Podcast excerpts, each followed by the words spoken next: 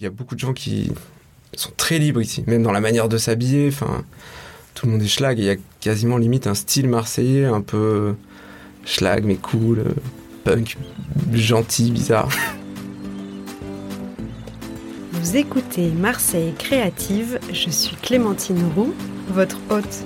Dans ce podcast, découvrez les histoires d'artistes, d'artisans, de chefs, de designers, mais pas que. Vous entendrez des personnes engagées, marseillaises d'origine ou d'adoption, connues ou moins connues, qui font bouger Marseille grâce à leurs mains, leurs yeux et leur cœur.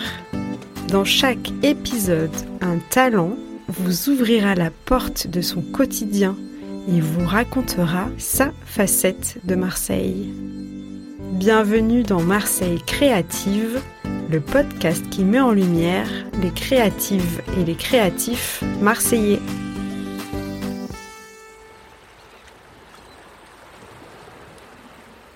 Aujourd'hui, c'est un épisode un peu spécial que je vous présente, puisqu'il s'agit du témoignage de Édouard Granero, qui est un ami d'enfance. Je suis aussi hyper fière de pouvoir euh, lui donner la parole et porter sa voix et son projet au plus grand nombre. Édouard Granero est vidéaste et aussi artiste et activiste. Il est profondément engagé au niveau de l'environnement, mais aussi de la justice sociale. Nous avons d'ailleurs tous les deux créé une association il y a trois ans, Notre Pouvoir, dont le but était de financer la transition écologique. Édouard a cofondé le collectif Polymère, dont le but est de réutiliser les déchets plastiques pour en faire des œuvres d'art. Les images de cette émission sont à retrouver sur le compte Instagram marseille.creative. Je vous laisse avec Édouard Granero. Bonne écoute.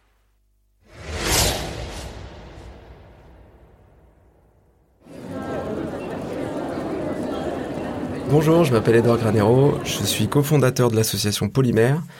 On fait de la sensibilisation écologique en produisant des œuvres d'art contemporain à partir de déchets collectés sur la plage et en mer, majoritairement en Méditerranée. Je suis né dans cette belle ville toute bétonnée du Havre et j'ai grandi dans la zone périphérique de Valence, entre l'autoroute et la voie ferrée une zone industrielle euh, magnifique. Je suis arrivé à Marseille il y a trois ans, euh, juste après le confinement, pour changer de vie. J'avais une très bonne image de Marseille, euh, assez teintée de liberté, parce que ma sœur et ma cousine vivaient ici, et je sentais qu'autour de la plaine, il y avait un, foisonnement de, de, gens qui faisaient des trucs géniaux, et une pensée assez avant-gardiste, et le bon côté de l'anarchisme qui m'a attiré ici.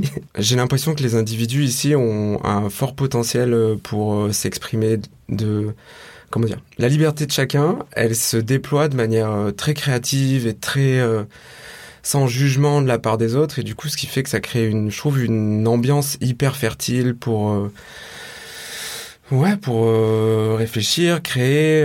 En fait quand je parle du bon côté de l'anarchisme et de l'anarchie c'est ta liberté s'arrête là où commence celle des autres.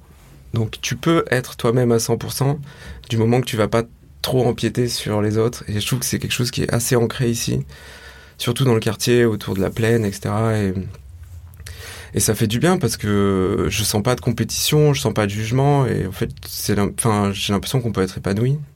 Il y a beaucoup de belles choses dans la pensée anarchiste et libertaire, et finalement, je trouve qu'il y a pas mal de cette pensée, elle a vachement infusé dans, en tout cas, le quartier, la ville toutes les questions de que ce soit intime ou public, euh, les gens, enfin par exemple euh, sur le genre et tout, il y a beaucoup de gens qui sont très libres ici, même dans la manière de s'habiller. Enfin, tout le monde est schlag. Il y a quasiment limite un style marseillais un peu schlag mais cool, euh, gentil, bizarre. Je suis vidéaste à la base, donc je fais des vidéos euh, sur un spectre assez large. Ça peut s'étendre de l'écriture à la prise de vue, en allant jusqu'au montage et en passant par le motion design. Mais euh, c'est pas la seule partie de ma vie, puisque du coup, avec l'association, il s'agit plutôt d'organiser des expositions, euh, mais aussi d'écrire les textes, d'assurer que les œuvres soient produites avec les déchets, donc souvent, ça donne lieu à des situations assez cocasses qui vont du ramassage sur les plages à euh, aller dans des casses pour récupérer des phares cassés ou euh, aller les broyer, les fondre, etc. Donc c'est assez large. J'avais vu une formule euh, qui parlait d'artivisme,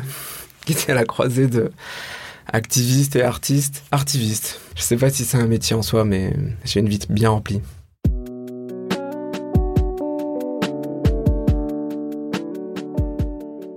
Aujourd'hui, je travaille sur une exposition à la Friche Belle de Mai qui aura lieu dans la salle des machines. C'est la galerie en bas quand on rentre tout de suite à gauche où on va présenter le travail d'une dizaine d'artistes. Tout tourne autour de la pollution plastique. Donc c'est essentiellement des poubelles retransformées en œuvres d'art contemporain. Et euh, en plus de ça, on prévoit des temps forts. Chaque mois, il y aura des, il y aura un bingo notamment euh, dont les jetons seront issus du plastique collecté dans la Belle de Mai qu'on va faire fondre et faire des petits jetons pour faire le bingo.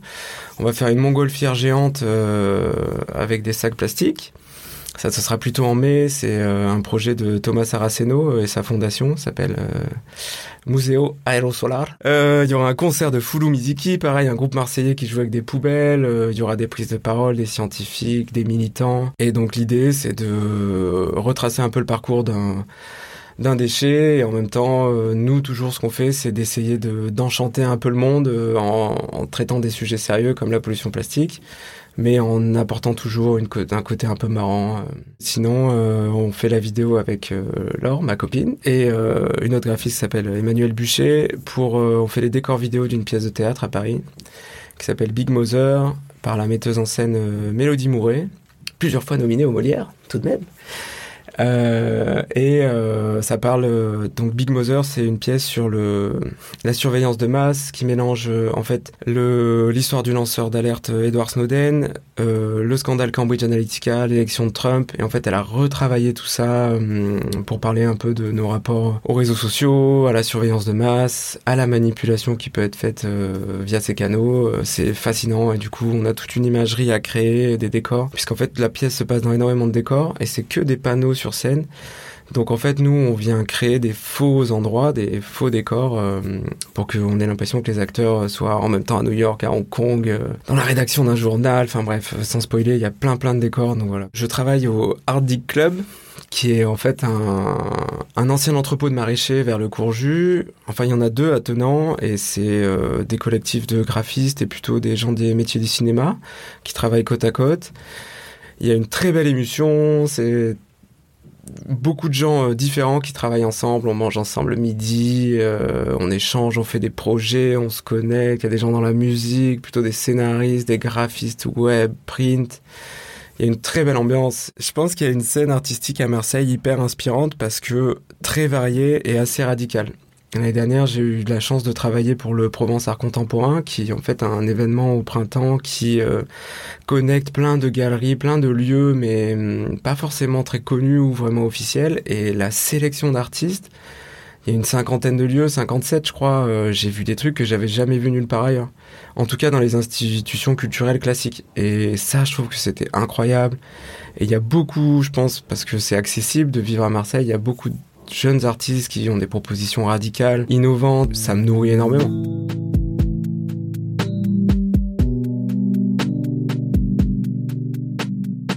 Euh, le lien entre mon travail et Marseille, je dirais que c'est la lumière, puisque c'est un truc qui se retrouve souvent dans mon travail, c'est de travailler avec la lumière projetée ou euh, les écrans, etc. Et je pense que ce ciel gigantesque euh, tout bleu qui inonde la ville de ses rayons, euh, je pense que c'est le lien entre ça et mon travail, même si paradoxalement je vais travailler dans une pièce assez sombre. En fait, euh, dans ma pratique artistique, je me suis senti libéré en arrivant à Marseille parce que les gens que je côtoyais avant, même si c'était des artistes aussi, c'était des villes beaucoup plus compétitives, beaucoup plus tournées vers la performance, la carrière, le l'émancipation par le travail, etc. Et en fait, euh, je trouve qu'en arrivant ici, comme euh, il y a beaucoup moins de jugement, beaucoup moins de compétition, c'est très rare qu'on te demande ce que tu fais dans la vie. Il y a un côté euh, libérateur parce que tu sens que tu vas pas être jugé, tu peux proposer un truc même un peu bancal et en fait ça va passer et puis finalement ton propos il va peut-être passer par un autre chemin, mais hum, ce sera tout aussi intéressant. Et je trouve que ça, c'est ancré dans Marseille. Et ça, ça libère beaucoup de créativité, pour employer un mot un peu compétitif, du potentiel créatif des gens. Parce que il euh, y a personne qui va te dire. Euh, ah ouais, mais je sais pas, j'aurais fait comme ça, ou c'est pas mal, mais tu vois. Là, tout le monde va te dire Oh, c'est cool Et ça fait du bien parce que tu te fais moins de nœuds au cerveau, tu vas moins te dire Ah, pourquoi j'ai fait ci comme si. Il y a beaucoup de gens que je connaissais dans ma vie passée qui euh, voulaient mener des projets euh, à côté, mais qui le faisaient pas parce qu'ils n'avaient pas assez de temps libre ou parce que. Euh, ils s'accordaient pas parce que chaque parce que la vie aussi est très chère par exemple à Paris donc tu toute ta vie est, faite pour que tu gagnes de l'argent et que tu ensuite le dépenses mais en fait tu te mets tellement la rate au courbouillon que t'as pas une minute à toi pour penser autre chose pour et en fait ici comme il y a beaucoup de gens qui ont du temps libre qui glandent. Euh, enfin, en fait, la créativité, ça se nourrit de l'ennui aussi, tu vois. Et l'ennui ou de la non-activité. Et c'est pour ça, je pense que la ville aussi est très créative, c'est qu'il y a beaucoup de gens qui prennent le temps de faire rien ou pas grand-chose, ou qui vont à la plage une journée entière, ou qui jouent à la pétanque. Et, et ça, c'est hyper... Euh, c'est un terreau hyper fertile pour la créativité, de rien faire. Alors que quand t'es tout le temps dans un espèce de rythme effréné, de créer, gagner de l'argent et tout, bah non, en fait, le jus de ton cerveau, il est. T'es vidé, quoi.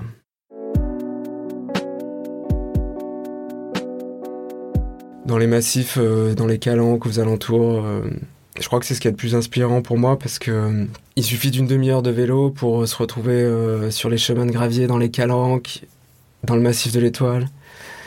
Et ça, c'est incroyable. Parce qu'en fait, la ville, elle est cernée par euh, des îlots de nature euh, grandioses, avec des falaises gigantesques, la mer à perte de vue. C'est un truc de malade. Ça, c'est. Ça existe nulle part ailleurs, et en fait, c'est. C'est fou. En fait, c'est là où il y a la grande tour télé. Et en fait, euh, tout autour, t'as plein de petits chemins pour se promener. T'as le pilon du roi, t'as. C'est tout un réseau hyper cool. Et en fait, t'as une vue incroyable. Genre la tour de la télé, sur Marseille, mais tu as une vue fascinante. Euh, tu vois en fait toute l'ampleur de la ville qui est cernée par euh, la nature en fait. Et tu vois cette espèce de petit demi-cercle tourné vers la mer. Et ça, tu mets, ouais, bon, ça grimpe, hein, mais tu mets une demi-heure pour y aller. Allez, une heure, euh, une heure et quart pour être tout en haut, et c'est incroyable. Et tout derrière, même parce qu'en fait, donc t'as le massif de l'Étoile qui fait face à Marseille, mais de l'autre côté, t'as tout un versant où tu vois Simiane, Gardanne plutôt Aix et tout, tu vois. Et là aussi, t'as plein de chemins, plein de descentes. Enfin, c'est vraiment un terrain de jeu incroyable. Bah, c'est, enfin, c'est tristement inspirant. Le, les déchets qui qu'on retrouve partout dans la ville, euh, c'est vraiment un moteur. Euh, je pense. Enfin, donc je suis pas tout seul dans l'assaut, euh, enfin dans le collectif Polymère. Il y a aussi Yann Berger qui est pas marseillais, mais moi en tout cas, ce qui me tenait à cœur quand j'ai vu toutes ces ordures dans la ville sur la plage et la nonchalance avec laquelle euh, certaines personnes peuvent déposer des déchets sans même s'en soucier, euh, c'est un vecteur de... Ça me motive clairement. Et euh, le vent qui emporte tout, enfin c'est une catastrophe à Marseille, c'est vraiment sale. Je trouve que les gabions, c'est un symbole aussi de Marseille. Alors c'est vrai que c'est triste qu'ils qu se soient intégrés dans la, ville à cause des ordures, mais je trouve que c'est un truc assez fort, un symbole assez fort et une image que les gens n'ont pas trop l'habitude de voir.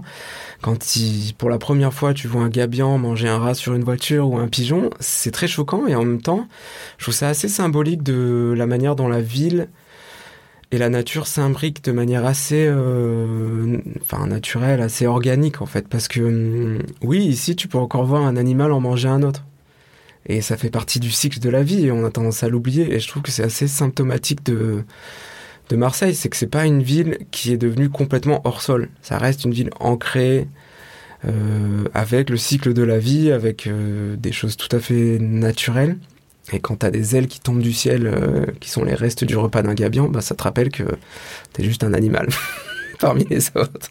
J'avais entendu que les gabians, euh, bah, notamment l'association Merterre avec qui on travaille, euh, le grand nombre de déchets qu'on trouve sur l'île du Frioul sont ramenés par les gabians parce qu'ils ont cessé de se nourrir de manière naturelle et juste ils fouillent les décharges à ciel ouvert euh, bah, justement vers le massif de l'Étoile ou en ville et en fait ils ramènent les emballages avec le peu de bouffe qui reste sur l'île du Frioul où ils se reproduisent et ils mangent tout ça là-bas, ce qui fait que l'île, en fait, quand tu soulèves le moindre buisson, il y a des grappes de déchets, euh, c'est assez impressionnant. Parce qu'en fait, il n'y a pas autant d'activités humaines sur l'île. Il y a beaucoup de tourisme, mais ils estiment que c'est les gens, ils respectent un minimum.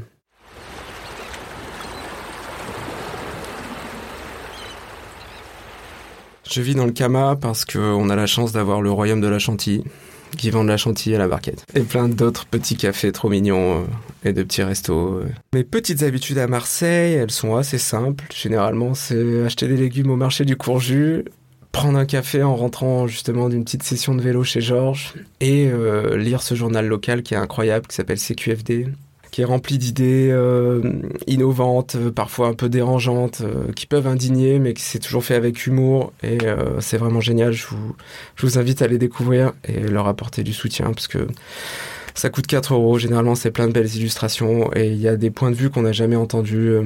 Il y a notamment, je sais pas pourquoi je pense à ça, une chronique euh, faite par une travailleuse du sexe, mais pas seulement. Avant, il y avait euh, des témoignages d'EHPAD euh, ou euh, des trucs complètement loufoques. et il y a un horoscope très drôle aussi. Voilà, c'est vraiment génial. C'est un journal papier. Ils sont très peu présents en ligne, mais la plupart des kiosques le vendent. je pense notamment à celui du Vieux-Port. Et bah, à Castellane aussi, vers le commissariat de Noailles aussi. Enfin, c'est partout. Ma relation avec les Marseillais est toujours teintée d'humour. Enfin, dans la plupart des cas, il y a toujours quelqu'un pour raconter une blague. Et du coup, je, je m'y mets aussi, donc j'essaie de faire le plus de blagues possible dans l'interstice des rencontres forfaites. Donc voilà, c'est surtout raconter des conneries, je crois. Et c'est ça qui est agréable parce que n'importe où tu te pointes, si t'es dans la disposition, si t'es dans l'envie de prendre 5 minutes pour raconter des bêtises, tu trouveras toujours quelqu'un pour le faire et ça c'est vraiment super. Le rythme de la ville me plaît, je trouve ça organique, je trouve ça à taille humaine, euh, le, le fait de pouvoir aller se baigner dès qu'on sort du travail, euh, la proximité avec la nature, le, le rythme auquel vivent les habitants euh, correspond au rythme de mon propre corps, donc je m'y sens bien. J'aime le fait que l'hiver il y ait beaucoup moins d'activités, j'aime le fait que l'été ce soit la fête pendant des mois, je, je suis assez mal à l'aise avec le, la place qu'a la voiture dans la ville. C'est vraiment euh, quelque chose qui, pour les Marseillais qui sont ici depuis longtemps, est très important. Il y a vraiment ce besoin d'avoir le plus de cylindres pour euh, être le plus imposant. Euh, ça, je suis assez mal à l'aise avec ce côté très, très kéké qui me saoule, en fait. J'ai euh, eu un coup de cœur récemment. J'étais jamais allé au Sing et c'est incroyable. le Sing est un karaoké punk dans le cinquième où, euh, bah, à l'image de la ville, tout le monde peut faire à peu près ce qu'il veut et euh, se sentir soi-même. Et je suis un piètre chanteur, vraiment c'est catastrophique. Il y a même un pote qui dit que je parle faux, donc c'est te dire le niveau euh, auquel je suis. Et euh, donc je déteste chanter évidemment. Et en fait, une fois arrivé là-bas, je, après quelques shots de rhum et chantilly, puisque c'est délicieux. je me suis mis à chanter France Gall résiste sur scène avec un aplomb que je ne me connaissais pas parce que tout le monde était tellement bienveillant et s'en fichait complètement que je chante comme une casserole. C'était hyper libérateur. Et euh, je sais pas s'il faut que je le cite, mais Shanghai Kitchen aussi, c'est énorme. Si je devais décrire Marseille à quelqu'un qui connaît pas, je dirais que c'est le meilleur endroit pour euh, profiter de, du temps libre parce que c'est une ville à taille humaine, étendue mais qu'on peut parcourir à pied et, euh, et dans lequel euh, tu peux vivre paisiblement et en profitant de la lumière et de la mer.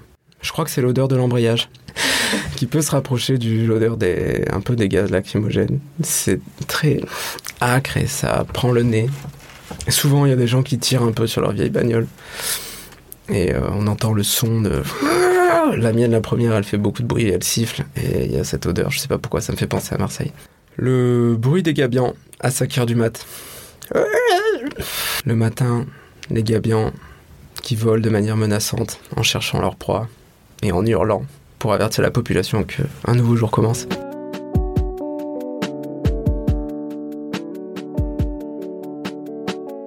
quelque chose de très fou, je dirais qu'il y le carnaval de la plaine aussi quand même, qui est un, un moment à ne pas rater. Ce qui m'est arrivé de plus fou, c'est d'avoir l'opportunité d'exposer à la Friche Belle de Mai. Donc l'expo s'appelle Plasticocène. Les artistes qui participent à l'exposition sont Thomas Mailander, Elvia Teotsky, Colline Lequenven, Comme dit Meglio, Marion Flamand, James Shaw, Max Verret, le collectif Gangui, qui sont des plongeurs incroyables, et, des, et surtout une plongeuse qui mène le groupe, Emmanuel Luciani euh, du Southway Studio et tant d'autres. Plein d'œuvres très différentes, beaucoup de sculptures, d'œuvres plastiques et euh, des performances. Une œuvre comestible aussi euh, avec l'école comestible Émilie Laistari et Charlotte Gauthier-Ventour. Ça va être incroyable. La grande fête pendant quatre mois. Venez. Je te recommande d'interviewer euh, Charlotte Gauthier-Vantour ou comme Dimeglio, qui sont deux artistes avec qui on va travailler là pour l'Expo La Friche, parce qu'ils ont une pratique transversale où ils inventent des espèces de bioplastiques, elle avec de l'agar-agar et lui avec des champignons, c'est incroyable, ils ont une aisance, une éloquence à faire pâlir euh, n'importe qui et ils ont une vision assez euh, mystique de leur pratique, ils sont en même temps euh, une vision très systémique et en même temps très poétique de comment trouver des solutions et des alternatives au plastique. Ils sont vraiment géniaux. Le message que j'ai à faire passer aux Marseillaises et aux Marseillais, c'est arrêter de laisser traîner vos ordures ou alors donnez-les nous, comme ça on les transforme en œuvres d'art. Chères Marseillaises, chers Marseillais, venez nous voir à la friche. Euh, n'hésitez pas à nous contacter, à nous écrire des mails, nous écrire sur Instagram pour venir participer à des ramassages. Ou si vous avez une pratique artistique, à la partager avec nous pour qu'on puisse euh, éventuellement vous exposer un jour. Restez créatifs. Voilà, régalez-vous, continuez à être gentil. Euh, ne soyez pas comme cette madame de la pharmacie que j'ai croisée il y a quelques jours, qui était toute stressée, qui genre soyez gentils les uns les autres. On a le temps, profitez-en. On vit dans la plus belle ville du monde. Quelle belle conclusion. Merci beaucoup Edouard de nous avoir partagé ta vision de Marseille. Pour découvrir son travail, je vous invite à vous rendre sur son site internet granero.production et sur le compte Instagram du collectif Polymère at polymère-org. Polymère s'écrit P-O-L-Y-M-E-R. L'exposition Plasticocène aura lieu à la friche Belle de Mai du 15 février au 27 mai 2023. On se voit là-bas. Merci d'avoir écouté cet épisode jusqu'au bout. Comme vous le savez, ce podcast est tout nouveau, alors pour m'aider à le faire connaître, n'hésitez pas à le partager autour de vous et à mettre 5 étoiles sur Spotify et Apple Podcasts. D'avance, un grand merci pour votre soutien et je vous donne rendez-vous dans 15 jours pour un nouveau portrait marseillais. À bientôt!